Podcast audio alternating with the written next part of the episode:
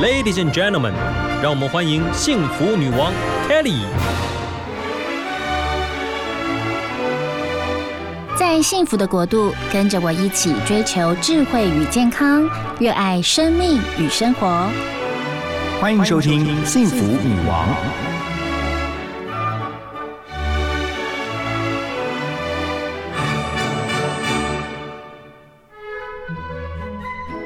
今天的幸福女王 Kelly 非常的开心啊，因为我们节目今天蓬荜生辉，因为特别邀请到宝格丽的董事总经理张丽敏 Lily 来到我们节目当中，Lily 好，嗨，Kelly 及所有的听众朋友们，大家好。对我们的这个幸福女王啊，常常邀请到很多职场非常优秀的女性，然后呢，她们在个性上，在呃职场上发挥上都非常有特色，很值得一聊。那相信今天的人物专访一定非常的精彩。那接下来我们的我们节目啦，都因为在假日播，每个礼拜六、礼拜天上午的十点到十二点，所以呢，很规律的都每一次都会问说，您假日都在忙一些什么？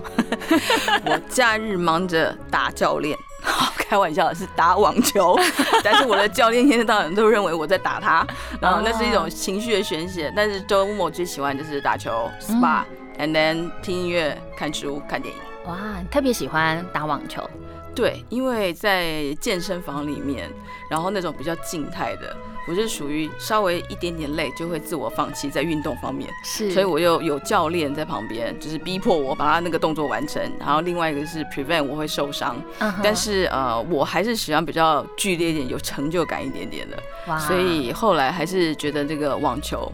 他那个爆裂的程度，能够让我真正宣泄我的一些那个压力跟情绪。哇，你的声音让我联想到好多人哦，真的吗？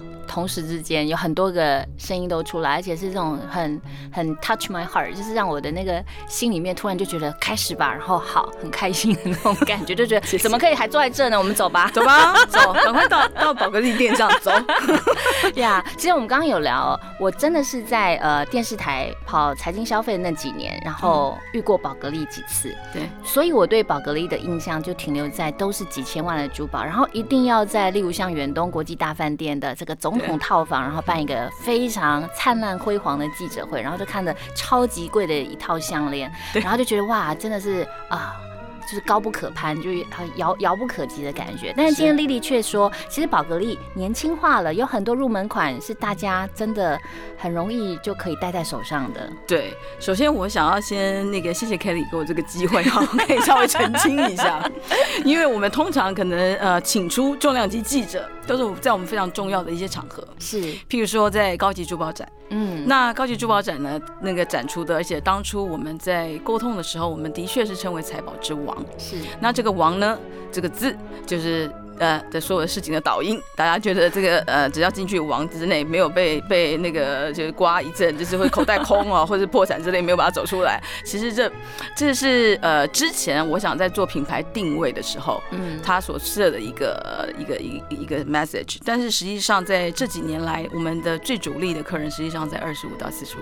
嗯，那以珠宝来讲的话呢，我们有一个呃 entry 的，实际上是从一万八开始。嗯，对，那它是叫做 Save the Children。嗯那 Save the Children 呢，是我非常喜欢的一个案子。当初我在谈宝格丽的时候，嗯，那这是一个基金会。嗯，好，然后它原全名叫做 Save the Children。嗯，那它这个基金会的 belief，因为我知道在全世界有各式各样帮助小孩子的这些基金会，是有帮忙水的啦、健康的什么。这个基金会很特别，它是着重在小孩子的教育。嗯。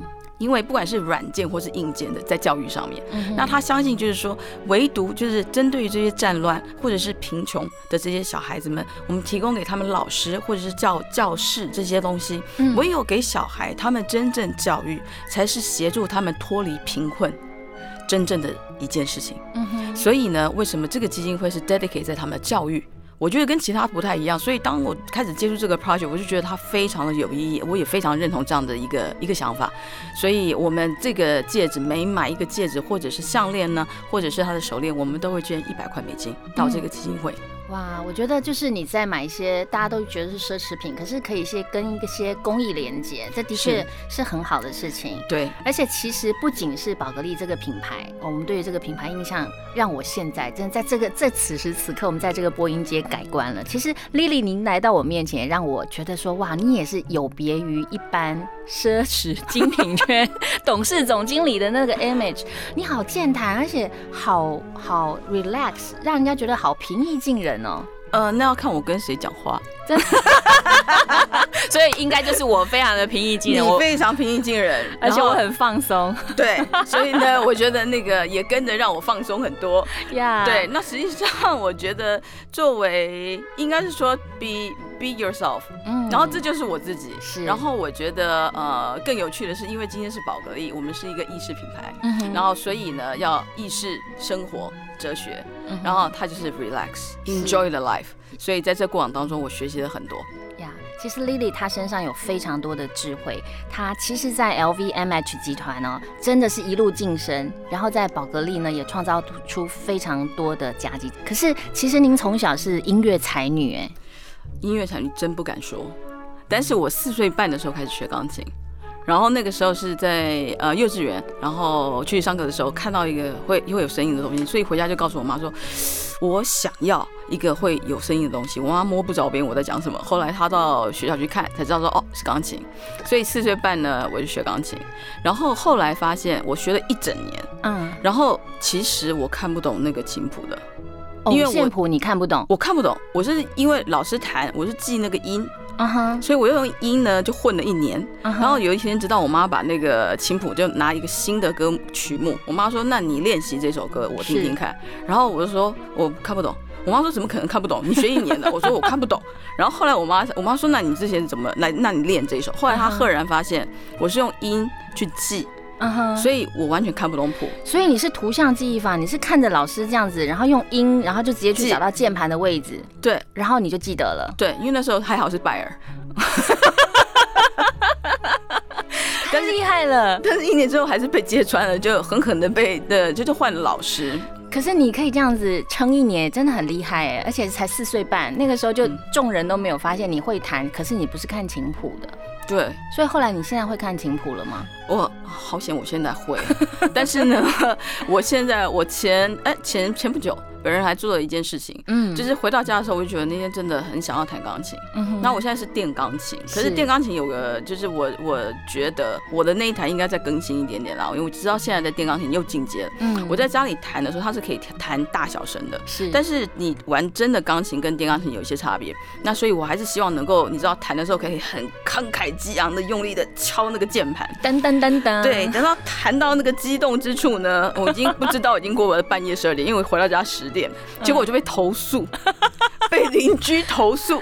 电钢琴不是可以戴耳机吗呃，可是可能是因为钢琴的关系？OK，哦，你是用钢琴弹？我是用电钢琴。OK，对，可是他的确可以戴耳机，嗯但是我还是想要有临场的真实想象，它是真实钢琴的感觉，所以弹的非常的慷慨激昂的时候，我的那个家门的电铃就响了。就是说，嗯，三更半夜可以不要弹钢琴吗。最过分的是，竟然还贴在大楼的里面 公告栏，请三更半夜不要弹钢琴。我就我第一次管委，我就说我要投诉，这种事情怎么可以贴在那个公告栏上？全世界人都知道是我了。就知道说啊，虽然您是在时间不对，但是情谊真好，而且不只是钢琴，还会拉大提琴。呃，对，但是那个我的大提琴呢，也是投诉的阶段。对，这比起钢琴呢，钢琴是因为时间错，然后但是我钢琴还能够还能够那个妈妈如果点播的话，来宾点歌，好，我可以弹。嗯但是那个大提琴的话呢，就真的可能我拉完一首歌，隔壁的邻居就说可以停止了吗？这样子噪音影响。呀对，因为当初其实要学是要去考工人，所以我的主修是钢钢琴，嗯大提琴是我的副修。嗯哼对，大概学了一年，然后是之前我又找了老师想要 pick up，对，因为我觉得大提琴大提琴的声音非常抚慰人心，会让你嗯。calm down，对。对，虽然带了一丝丝的那个感觉很伤心这样子，尤其是在那个我记得那个周杰伦的那个菊花台，是。那个大提琴帮还有那个莫扎特那个几首歌，大提琴的声音总是非常牵动我的心弦。嗯，对，所以我大提琴是我非常非常喜欢的一个乐器。所以您在工作忙碌之余，其实音乐是你很好的陪伴。对而且是我那个抒发。我记得有一次，我记得一进来，然后看到国外的一些信，嗯年轻气盛，非常想暴怒，然后我就放了那个 rock and roll 的歌，嗯哼，然后把整个办公室那个玻璃应该都响了吧？我的那个品牌经理来敲我们，呃，Lily，我们可以一大早不用这么激烈吗？放 rock and roll 是怎么了？但也只有他敢敲我的门。呀我觉得跟您生活，呃，虽然刚刚听起来有一点那种刺激的感觉，觉得冲就是啊又吓到，可是也真的充满了惊喜。你有没有回想过，为什么你小时候那么爱音乐，你还念光人，那为什么会走进精品圈呢？呃，我实际上是想要念光人，后来妈妈说后面的路呢可能会那个，她想她想要我可能我的个性不太适合那个优雅的坐在那里 啊，那个坐不住的孩子。嗯。对我妈后来那个时候其实我没有去考光人，那另外一个是哦。我去看他们考光人的那个大哥大哥哥大姐们，他们都没事，然后我胃痛已经倒地了，然后我妈觉得说，嗯，没考试就已经昏倒，所以没有走音乐这条路。啊，对，但是呃，回到刚刚，就转而就投入精品圈，真的对也蛮久了哈。蛮久了。实际上，我那个时候最早还没出去拿我的硕士学位之前呢，我是 hunter。嗯，然后有一天，我跟我老板说。呃，我想要去拿我的硕士，因为我认为这是我人生当中不为了，譬如说在谈薪资啊或什么都不是，嗯而是我觉得我的人生里面必须要有硕士的这一件事情。嗯哼，所以我跟我老板说，呃，我想要拿拿硕士。然后那时候我其实是想去纽约的 FIT，嗯哼，对，然后后来我的老板很可爱，那个是有个外美国人 Tom，他就说，呃，我就记得我要要离开的那一天，他说、嗯你看看张丽丽穿成这个样子，我们能让不让她去 FIT 上课吗？她真的要去上一下，你看他穿的能看吗？所以呢，他就就放我去。是，对，所以我就拿了学位回来之后呢，我的那个老板 Hunter 的老板呢也非常的大气，嗯他说张丽，你今天都已经去拿了那个那个 MBA，然后 focus 在 marketing。either 你就去一个 marketing 去去试，不然你明天就有马克杯拿来，然后我们就开始上班。哇哦，对，然后所以我就这样子因缘机会进了进了 LVMH，然后当初的总经理说做 marketing 这一间，你的你的年纪最大，你够吃苦耐劳吗？我说我够吃苦耐劳。哇哦，他说：“你为什么证明你可以吃苦耐劳？”我说：“因为我妈妈开餐厅的，嗯我六日都在那里端盘子。啊，他还真跑到我家餐厅，是哦，我也正在那里那个披头散发，然后乱七八糟，正在那里端盘子。哦，然后他一坐下来，我马上说：“有没有？我是不是真的很吃苦耐劳？”然后他说：“ 哦，够。That's how I learned get the job。OK，嗯，我觉得很特别，而且你非常的真诚。我觉得每一个领领领袖对于呃你所讲述的这个品牌，他真的是会画上等号的。所以我就觉得哇，这个品牌变得好年轻哦，然后会就是呃整个听起来会觉得好活泼哦，是不是？他的确是。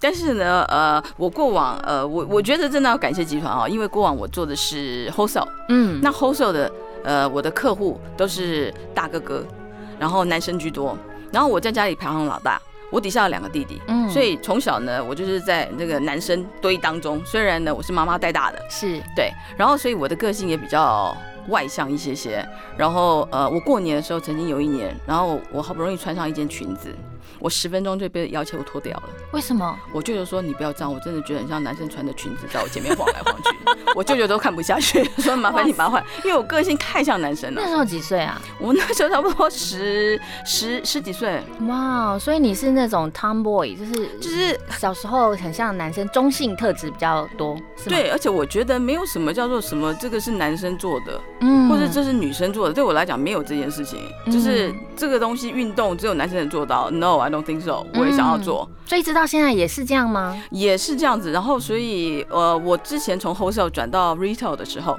然后我跟我的店经理破冰，其实很有趣。嗯因为那时候呃做过，我没有做过零售，在我过往的工作里面，其实零售占我的生意比大概低于低于十趴之内。嗯那零售对我来讲是全新的，嗯所以那时候带领一个平均这个资历在 retail 大概二十年的店经理的一个团队，我其实相当紧张。嗯。那那我在跟他们开会的时候，我后来发现，哎、我们每次开完会呢，我们可能结论叫做 B，然后开完会出去呢，我的秘书就跟我说，哎、其实他们在讨论在 C，他们讲到 D，然后想说，嗯，刚不是讲好 B 嘛，为什么有 C 跟 D 出来了？怎么回事？嗯后来我想不行了，我就在群组里面发，发给所有的店经理，我说我认为嗯，信任这个时间，信任我要交给时间，是，让你们知道可以信任我到什么程度。嗯但是现在我要协助，我想要帮忙，所以我需要你们帮我做一件事情。你们可不可以对我就是非常的透明？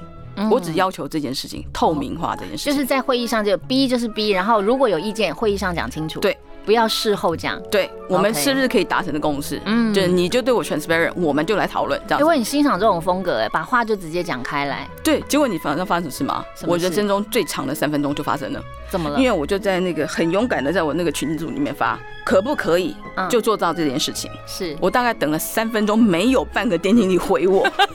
我人生中的三分钟变成三百分钟吧，我就是冒汗就完了，因为我才刚接这个团队，嗯怎么办？后来终于“当”一声，嗯。我马上拿起来看，你知道什么字吗？嗯你确定吗？嗯，那个背景音乐真的要来一下，当当当当！我真的斜线五百多条，说完蛋了，就是等于是有人挑战你，就对了。感觉嗯那个语气，因为其实，在 message 上面的绝妙之处，是因为你不知道他的语气。是的，他说：“你确定吗？”嗯，然后我就咬着牙回，确定，我就把电话，我还记得我扔在床上，就是嗯让他去吧，不知道他到底要回我什么东西。是，然后我又紧张了另外人生的三很长的三三分钟，嗯哼，他就说：“你的头发很乱，嗯也该整理整理了吧？” 整个群就大笑。然后这个是我现在我跟我的团队破冰的开始，一直到现在。嗯，所以我们都保持这个默契，在我们的会议上面，我们是直来直往的。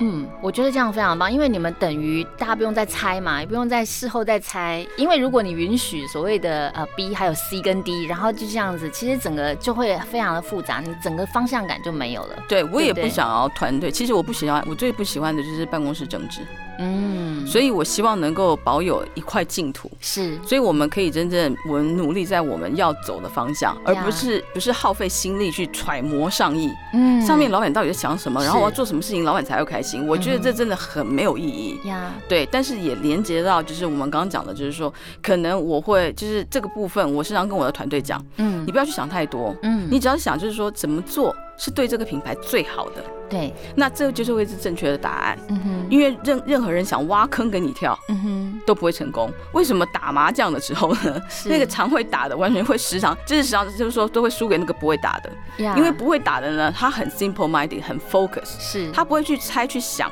可是呢，会打的会会算牌，嗯哼他算，可是他会不按牌理。他为什么不按牌理？因为他不懂怎么打。呀这是为什么时常不会打的反而赢。呀。所以一样的概念。其实我刚刚听到了，你很希望你的团队很信任你。可是我觉得能够告诉大家说你要信任我，是来自于你强大的信心。嗯，你真的，你真的也要有那个 guts，有那个肩膀要去承担这个责任，然后告诉大家说 follow me，听我的，嗯对不对？对。实际上，我觉得刚好在去年，嗯，去年的疫情刚爆发的时候，实际上我们有一个高级珠宝展，是，非常大的珠宝展。然后呢，原本是在三月九号，嗯然后后来疫情爆发了之后呢，国外就给我两条路，他说你不然就 cancel 掉，不嘛你就是往后延。嗯哼，然后呢，我左思右想，我想说，哎，你知道吗？手上有货有得玩，是，手上没货没得玩，的确，我就咬一咬说延期。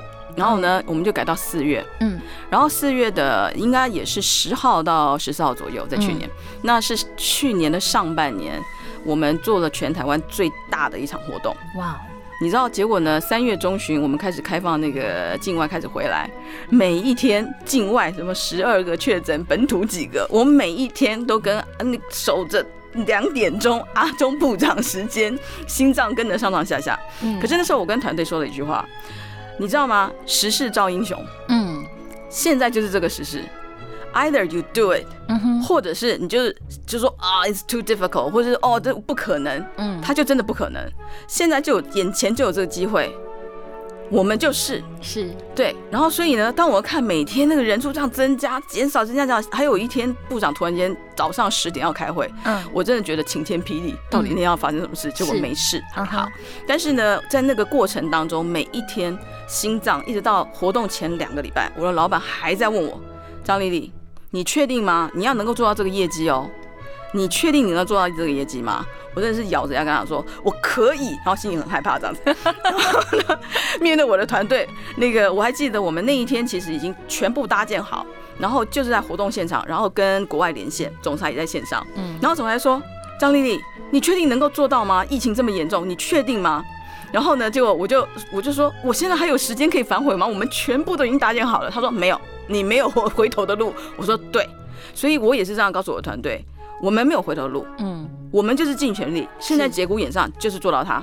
然后呢，我非常非常感谢我所有的可爱的 VIP，嗯，你知道那次我们有一个大的笑话，他就说，你看我们都来了，我说对，今天所有来的 VIP 们都是我们生死之交，嗯，疫情这样你们都来是生死之交。还有旁边我们有一个客人的那个那个先生，他就说。跟生死之交是他跟你们有生死之交，那我嘞，我是亡命之徒了，我 你来到现场付钱，对，所以我觉得在那个过后呢，就是我们缔造出来的比比前一年更好的成绩，哇哦！所以同事们呢，这是后话，但是也变成后怕。同事们那时候说，老板，其实我们那时候不是很确定。我说，哇，还好你现在才告诉我。但是他说，我们看到你这么坚持，我们觉得说，OK。你那么坚持，我们就陪你打这一场。嗯，所以团队就跟着昂了。那其实我从头到尾只有一个信念，就是去做了就对了。是，对。如果我想太多的话，就不会成了。懂。我觉得，呃，你一个领袖，就是你的信心跟坚持是可以感染旁边的。对。所以大家就跟着你去冲了。所以你对于跟你共事的这一些年轻人，OK，嗯。他们，你观察到，如果说，哎，大家想要跟你像你这样的老板，或是进入这一个所谓的时尚精品业，他们应该有什么样的特质啊？我觉得很多的呃，在想要进来还没有认识这个业界的人，大家觉得很光鲜亮丽，嗯，但是实际上呢，呃，可能大家看不到，我们可能穿着那个晚拖地的晚礼服，我们是在地上那里，然后确定地上那个线是对的啦，然后那个任何细节都是对的，它有很多，就是其实它跟其他的工作没有什么不一样，只是我们活在一个可以让你的美感。这个更好的，因为我们每天在看美丽的东西，所以他会在这个 visual sense 上面帮你做一些提升。但是这个努力，哈，我觉得这是他有心态。嗯哼，对，你要有正确的学习的心态，不断的吸收、成长自己、投资自己去做这个成长是非常重要的。然后还有，真的不要我我的想法啦，就是说每一次老板派的新任务，你都要把它当做就是学的就是你自己的东西。嗯哼，这个是我当初所有的。还有一个我想要分享，就是说，呃，passion，嗯，你要真心喜欢这个，你到底是喜欢买它呢，还是喜欢为它工作？如果你要做励志的话，then 啊，我会告诉你说，麻烦励志做这个品牌的 V。VIP，这也不错，不是立志做他的员工。OK，所以呢，但是在工作那就是不一样。嗯，对，但是这个工作来讲的话，你如果真的对于这个 fashion 很喜欢，then 你就要抱，绝对不要想说哇，每天就是漂亮的东西。有，它也是你必须要努力才会成就一番事业的东西。呀，而且我觉得您格外不简单。您刚刚有特别提到，就是你喜欢直来直往。对，对，如果你遇到很年轻的啊，又或者是很 junior，就是哈，或者是就算他是。哦，中介主管对谁？对，然后对你很直接的时候，你通常会怎么样应对？他很直接的时候，我我其实很开心哎。怎么说？因为他会有些时候在业界久了，你会有所谓的 blind spot，嗯，然后你就看不到，他们实际上会崩出一个让你觉得就很像超型的，你会吓到。他说啊，什么？他会是这样子想，然后结果有些时候可能反而我觉得是碰撞出一些新的一些东西，嗯，让我重新去审视说，哎。为什么这个就不可以？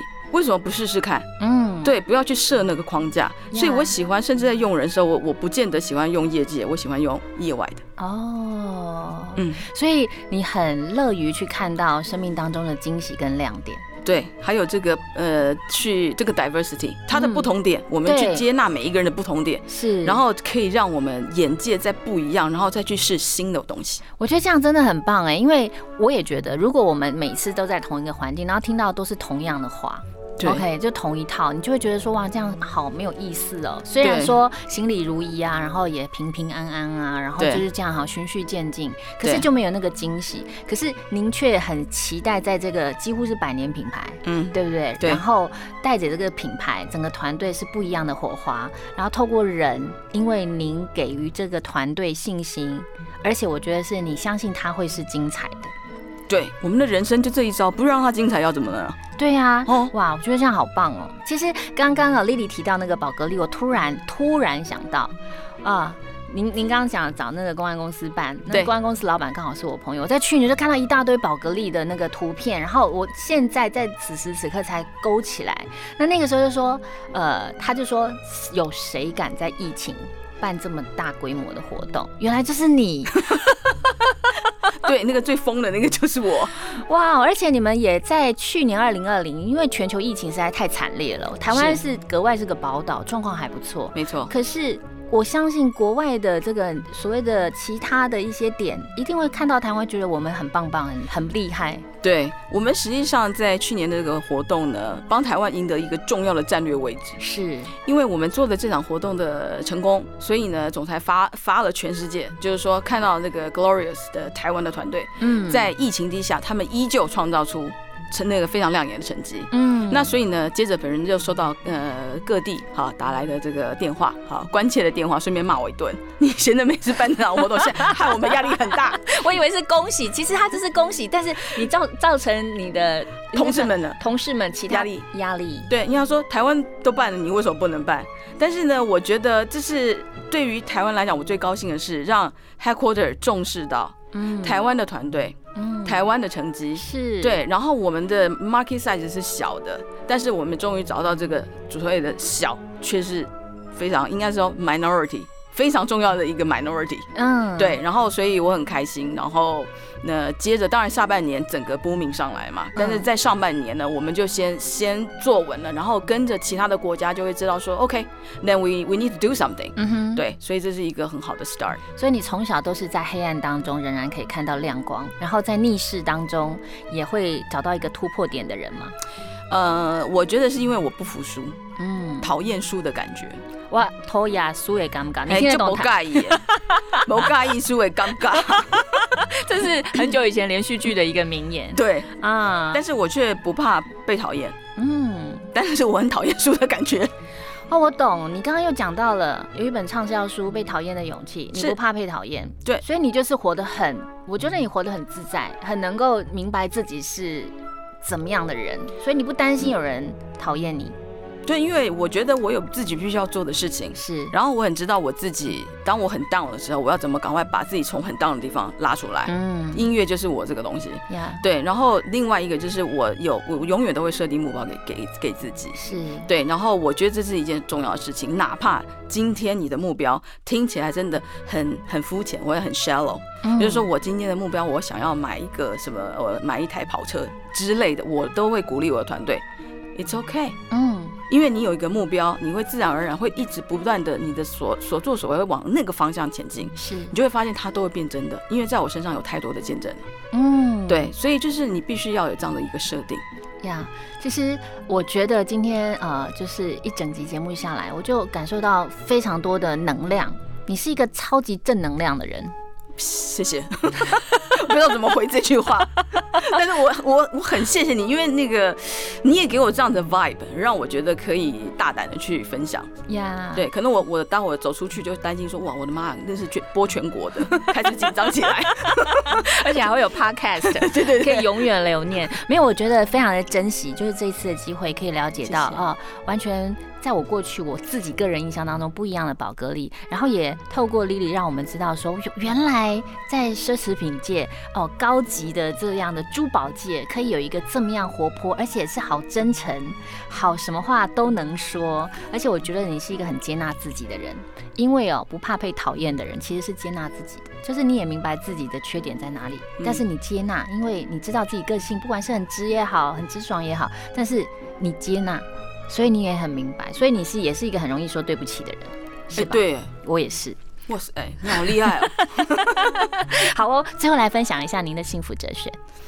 呃，我觉得开始就是，其实这是这几年的感觉，接受这些我不完美，嗯。因为的确之前因为不服输，所以会是比较完美主义者。嗯。但是开始接受这个不完美，然后呢，我觉得要多投资自己，嗯，对，然后要 make sure，尤其是身为一个女生，投资自己，然后 make sure 自己永远都在进步，然后要让我们可能六十岁、七十岁、八十岁，我们看起来都是健健康康、漂漂亮亮，嗯。然后呢，永远的状态都是好的，自我的管理。哇，你完全就讲出我们幸福女王这个节目的整个精神宗旨，哎，真的，就是那就是你给我的 vibe。呀，您就是成为您生命中的女王，而且给我们节目听众朋友好多好多的鼓励。那所有的家中的国王们，有如果有听到这样的宣言，要帮助你们家的女王可以成为幸福的女王哦。没错，呀，今天非常谢谢，谢呃谢丽丽来到我们的节目当中，希望有机会可以邀请到你。谢谢谢谢谢谢，拜拜拜。拜。